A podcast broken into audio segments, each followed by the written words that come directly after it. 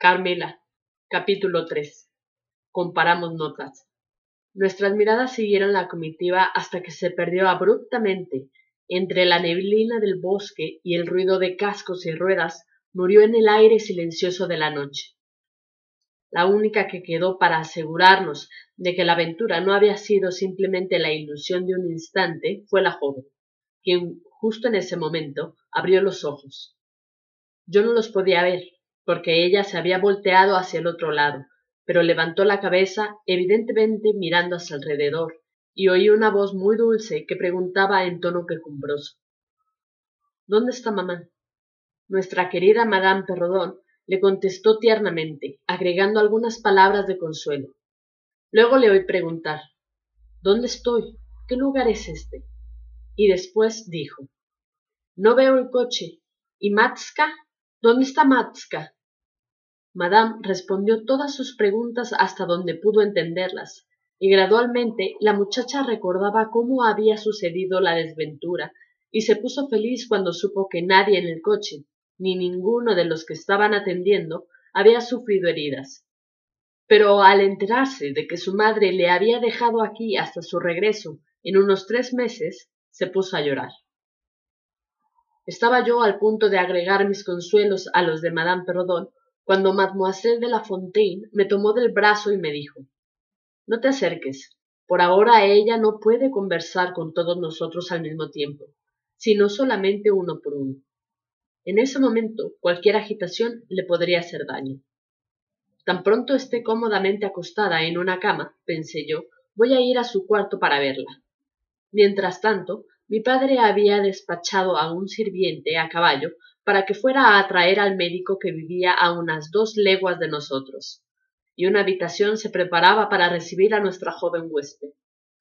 Ella se levantó ahora y recostada en el brazo de madame, caminó lentamente por el puente levadizo y entró al castillo.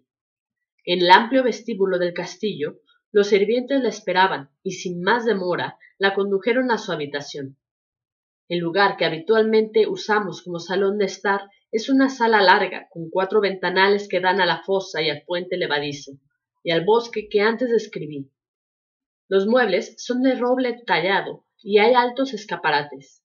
Los asientos están forrados de terciopelo carmesí de Utrecht. Las paredes están cubiertas de tapicería con grandes marcos dorados y las figuras de tamaño real están vestidas de atuendos antiguos y muy curiosos. Los personajes representados están dedicados a la cacería, a la halconería y en general a un ambiente festivo. El lugar no es tan majestuoso como para no ser cómodo, y es aquí donde nos tomamos el té, porque papá, con su consabida tendencia patriótica, insiste en que la bebida nacional debe aparecer con regularidad, sin descuidar el café y el chocolate.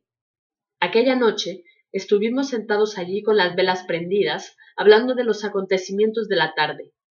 Madame Perrodon y Mademoiselle de la Fontaine nos acompañaban. Nuestra joven visitante apenas se había acostado en la cama cuando entró en un sueño profundo, y las dos señoras le habían dejado al cuidado de una sirvienta. ¿Cómo le parece nuestra invitada? Le pregunté a Madame apenas entró al salón. Cuénteme todo de ella. Me gusta mucho, contestó Madame. Casi diría que nunca he visto una criatura más hermosa. Es como de la misma edad tuya, tan amable y querida.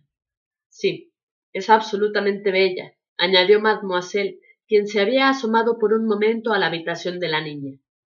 Y tiene una voz tan dulce, agregó madame Perrodon. ¿Se fijó usted en una dama en el coche después de que lo levantaron?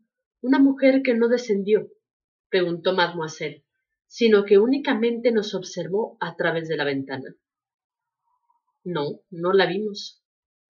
Luego, mademoiselle escribió una mujer negra, horrorosa, de turbante rojo, que miraba fijamente todo el tiempo desde la ventana de la carroza, asistiendo con la cabeza y sonriendo despectivamente en dirección de las dos señoras. Sus grandes ojos sobresaltados brillaban, dijo, y mantenía los dientes apretados en una mueca de furia. ¿Y se fijó en los sirvientes que la acompañaban? preguntó Madame. Una pandilla de tipos de muy mal aspecto. Es cierto, dijo mi padre, quien acababa de entrar. los más feos y mal encarados que he visto en toda mi vida. Ojalá no le vayan a robar a la pobre señora en el bosque. Sin embargo, son hábiles, hay que admitirlo. Arreglaron todo en segundos.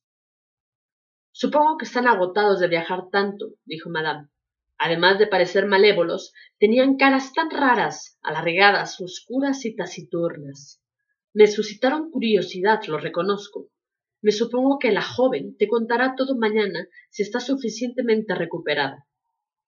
No creo que lo haga, dijo mi padre con una sonrisa misteriosa y una inclinación de la cabeza, como si supiera más del asunto de lo que estaba dispuesto a revelar. Lo cual me incitó a querer saber más qué era lo que había pasado entre él y la señora de terciopelo negro durante la breve pero intensa entrevista que se llevó a cabo justo antes de su partida. Apenas estuvimos a solas, le pedí que me lo contara. No hubo necesidad de insistir. No hay ninguna razón particular por la que no debería contarte. Ella expresó su renuencia a molestarnos con el cuidado de su hija, explicando que la niña tenía una salud precaria, que era nerviosa, pero no sufría de ninguna clase de epilepsia, cosa que la señora reveló sin yo preguntárselo, ni de ningún tipo de ilusiones, dijo, siendo de hecho perfectamente sana. Qué raro que dijera todo eso, dije. No era necesario. De todas formas, sí lo dijo, contestó con una risa. ¿Y cómo quieres enterarte de todo lo que sucedió, que no era mucho en realidad? Pues te lo cuento. A continuación ella me dijo, voy a emprender un largo viaje de vital importancia. Ella subrayó la palabra vital. Un viaje rápido y secreto, dijo. Regresaré por mi niña en tres meses. Mientras tanto, ella mantendrá silencio sobre quiénes somos, de dónde venimos y a dónde vamos. Eso fue todo lo que me dijo. Habla un francés excelente. Al pronunciar la palabra secreto, hizo una pausa de varios segundos, mirándome severa y fijamente a los ojos. Me pareció que era muy importante para ella. ¿Tú viste cómo se fue de rápido? Espero no haber cometido un error estúpido al encargarme de esta jovencita. Por mi parte, estaba feliz. Ansiaba verla y hablar con ella. Solo esperaba a que el médico me diera el permiso. Las personas que viven en las ciudades no tienen idea de lo enorme que es el hecho de encontrar una nueva amiga en medio de la soledad que nos rodea. Daba casi la una de la mañana cuando llegó el médico, pero para mí era tan imposible acostarme a dormir como habría sido alcanzar a pie la carroza en la que había partido la princesa de terciopelo negro.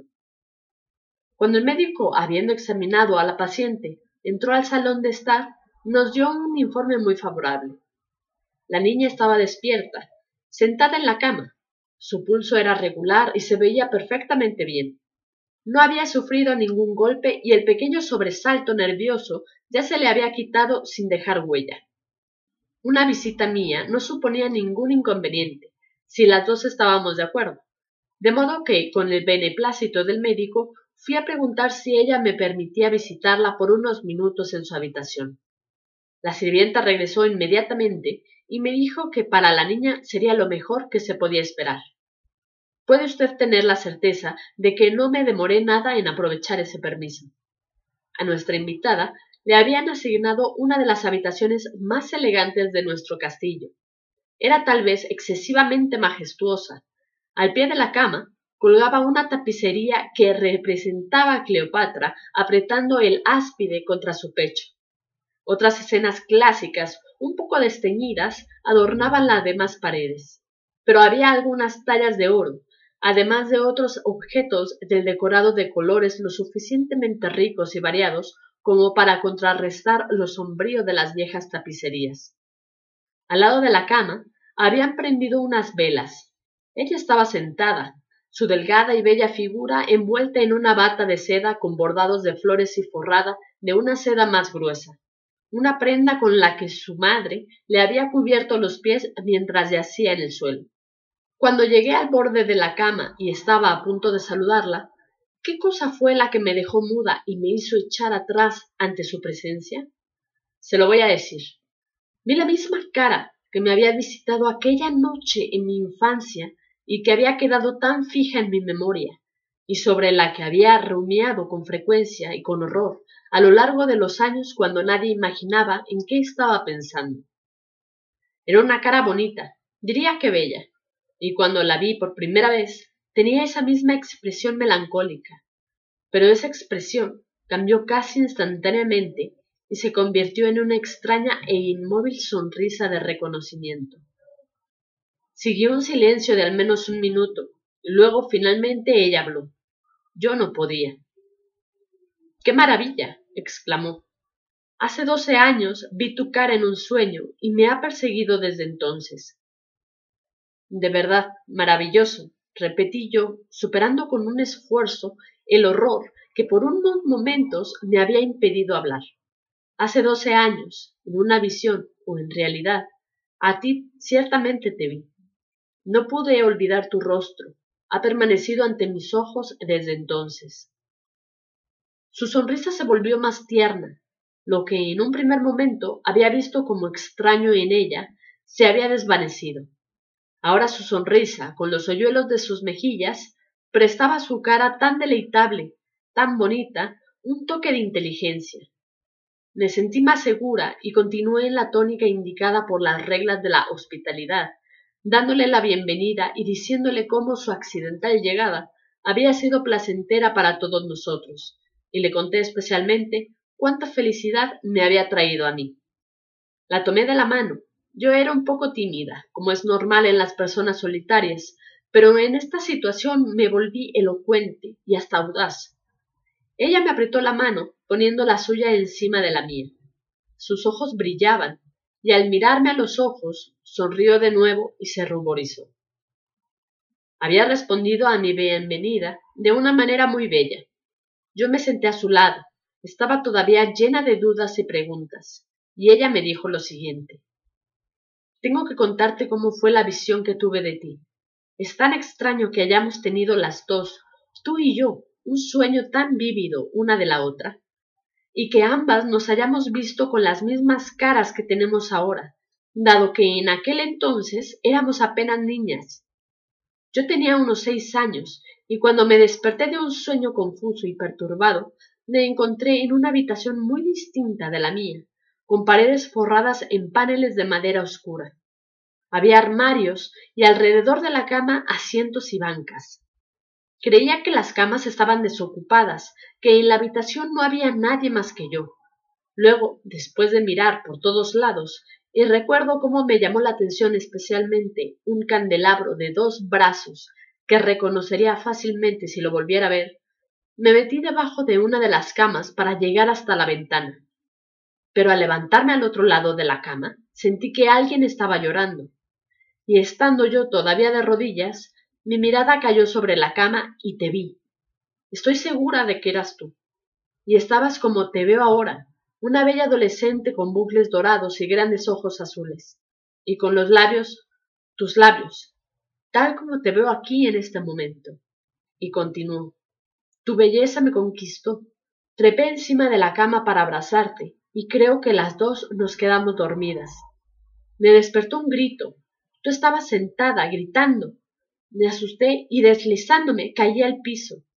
Parece que perdí el conocimiento momentáneamente y cuando volví en mí estaba otra vez en mi propia habitación en casa de mamá. Pero nunca he podido olvidar tu cara. Un mero parecido no me engañaría. La joven mujer que yo vi aquella noche eras tú. Entonces me tocó el turno de narrar la correspondiente visión que yo tuve, cosa que hice. Y al oír mi historia, mi nueva amiga no ocultó su asombro. No sé cuál de las dos, me dijo con una sonrisa, debería sentir más miedo de la otra. Si no fueras tan bonita, tal vez sentiría mucho miedo en tu presencia. Pero siendo como eres, y las dos tan jóvenes, solo siento haberte conocido hace doce años, y por eso he ganado un cierto derecho a la intimidad contigo. En todo caso, me parece evidente que desde la primera infancia estábamos destinadas a ser amigas. Me pregunto si tú te sientes tan extrañamente atraída hacia mí como yo me siento hacia ti. Nunca he tenido una amiga. ¿Voy a encontrar una amiga ahora? Suspiró hondamente y sus bellos ojos oscuros me contemplaron con pasión. Ahora, para decir verdad, tenía una sensación imposible de explicar frente a esta bella desconocida. Me sentí, como dijo, atraída hacia ella, pero había al mismo tiempo un elemento de repulsión. No obstante, en medio de esa ambigüedad de sensaciones, la atracción predominaba fuertemente. Ella captó mi interés, me conquistó. Era tan bella y tan indescriptiblemente encantadora. Entonces experimenté otra sensación. Me invadió una especie de languidez y agotamiento, de modo que le di las buenas noches y comencé a retirarme. Pero antes le dije El médico opina que una sirvienta debería acompañarte esta noche. Hay una de las nuestras que espera fuera. Encontrarás en ella una persona tranquila y también útil. ¿Tan amable como tú? Tan amable tú. Pero no podría dormir. Nunca he podido dormir con otra persona en la habitación. No me hará falta ninguna asistencia. Y debo confesar mi debilidad. Me persigue un terror frente a los ladrones. Una vez los ladrones se metieron a nuestra casa y asesinaron a dos sirvientas nuestras. Así que siempre cierro la puerta con llave. Se me ha vuelto una costumbre. Y como tú eres tan amable, estoy segura de que me perdonarás. Veo que la puerta tiene una llave colgada en la cerradura. Me apretó entre sus bellos brazos y me susurró al oído. Buenas noches, querida. Es tan difícil despedirme de ti, pero te deseo una buena noche. Mañana nos volveremos a ver, pero no muy temprano. Con un suspiro se recostó sobre la almohada y sus bellos ojos me siguieron con una mirada amorosa y melancólica. Nuevamente murmuró Buenas noches, amiga querida. Los jóvenes se quieren, incluso se aman, por un impulso. Me sentí halagada por el evidente, aunque hasta ahí inmerecido cariño que me había mostrado. Me había gustado la confianza con la que me recibió espontáneamente. Ella estaba decidida a que íbamos a ser amigas íntimas. Al otro día nos volvimos a encontrar, y yo estaba feliz con mi nueva compañera, es decir, bajo muchos aspectos.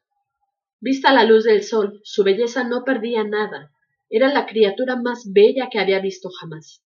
Y el desagradable recuerdo de la cara que se me había presentado en aquel sueño de niña había perdido el efecto de ese primer momento de reconocimiento. Ella confesó que había experimentado un miedo similar cuando me vio, y precisamente la misma vaga antipatía mezclada con admiración que, en un primer momento, yo había sentido frente a ella. Nos reímos juntas de nuestros momentáneos temores. Fin. Espero que les haya gustado. Esto ha sido todo por el día de hoy. Recuerden que pueden seguirnos en nuestras redes sociales, en Facebook, en Twitter, nos encuentran como Armario de Cuentos. Espérenos la próxima semana con el capítulo 4. Cuídense mucho. Hasta la próxima.